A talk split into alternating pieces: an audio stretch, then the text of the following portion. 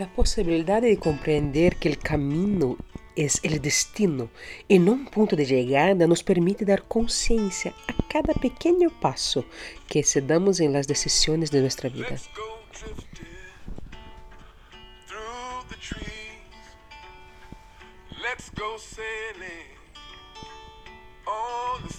Ya con una mirada plantada en la línea del horizonte a lo lejos, sino y muy por el contrario, acá no más, bien cerquita.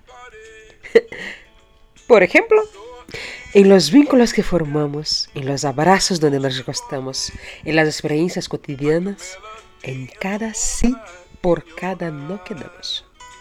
Y en el valor incluso, y por qué no también, de lo efímero, de lo placentero y lo efímero.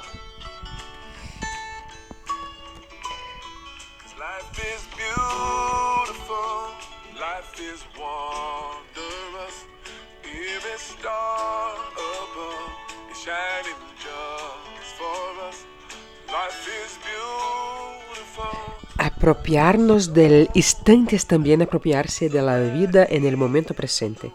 Es tocar la vida, oler la vida, sentir, mirar, acariciar la vida, vivir la vida e engancharse a la vida.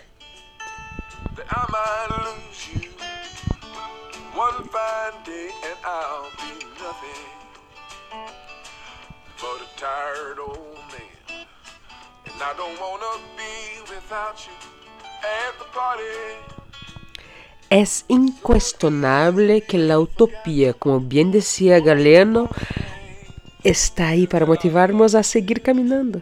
Pero, ¿y si el propósito está tan cerca, pero tan cerca que mirar tan lejos no podemos verlo? Me encanta la idea de un futuro. Tengo la agenda repleta de sueños por cumplir, de metas por tachar, de viajes por viajar de libros por leer y otros tantos por escribir.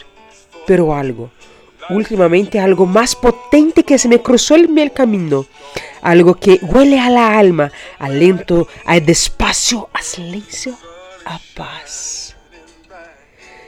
Supongo que la contemplación es un gran arma para la transformación personal y entonces quizá sea sentarme en la vareda, cejar los ojos, dejar que me golpee el viento, sonreír como un acto reflejo, respirar, suspirar y agradecer.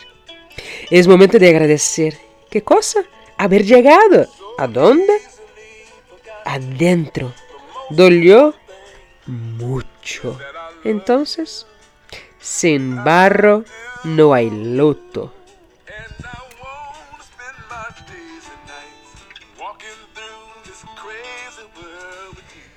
Por eso es que ahora será que recién ahora tengo los ojos llenos de flores. ¿Qué pasó antes? Se estaban regando, amigos. Se estaban regando.